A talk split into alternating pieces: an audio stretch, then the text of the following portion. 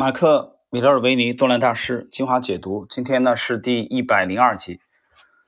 一百零二集呢，我们继续本书第九章的学习。今天呢是第九章的第十六个问题。呃，有没有哪些时间比较适合去抱牢你的持股啊？然后呢，这样就可以呃完成大幅度的这个上涨啊，你就就可以享受这个上涨大大部分上涨的利润啊。或者说哪些时间段适合？尽早的卖出啊，以实现现某个波段的利润。米勒为你回答：首先，你应该确认你的交易风格，你是个交易者还是投资者？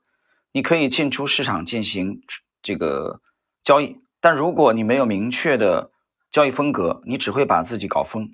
股票大涨的时候，你会责备自己没有抱牢你的持仓；而当你抱牢持仓，但股票下跌的时候，你会埋怨自己为什么不早一点卖出。关键在于赚取足够的 利润，并且让你的亏损小于你的利润。新的多头市场形成初期是最适合抱牢股票的时候，至于多头市场的后期，通常在好几年之后才是适合进行短期波段操作或者逢高卖出的时期。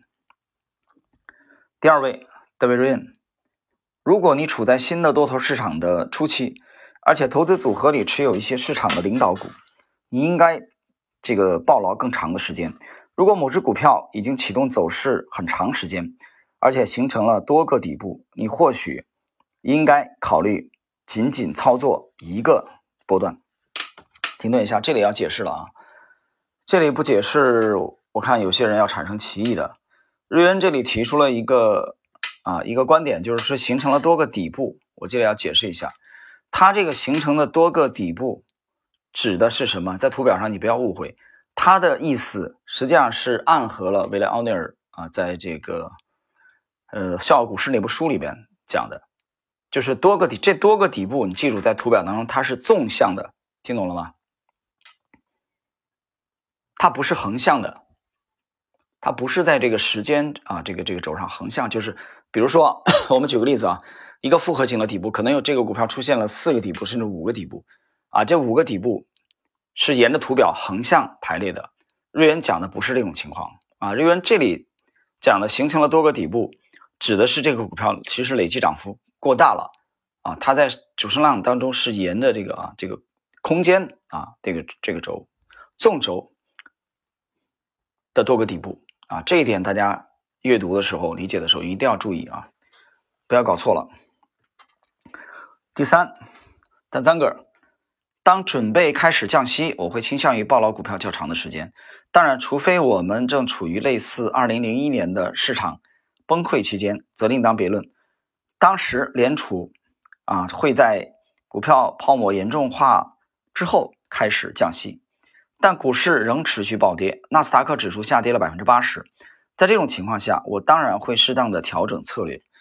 这个这一段啊。张哥把这个一什么时间段，他把他跟前两位的回答不一样啊，他把他丢给了这个啊货币政策了啊，联储的货币政策调整啊，归结到那个方面了啊，他不是从 这个图表上面。瑞恩呢是从个股啊的这个图表的理解。第四位，马克里奇二世，这是我持续改进的一个环节，但一般来说，我会在特定的环境下尝试这么做。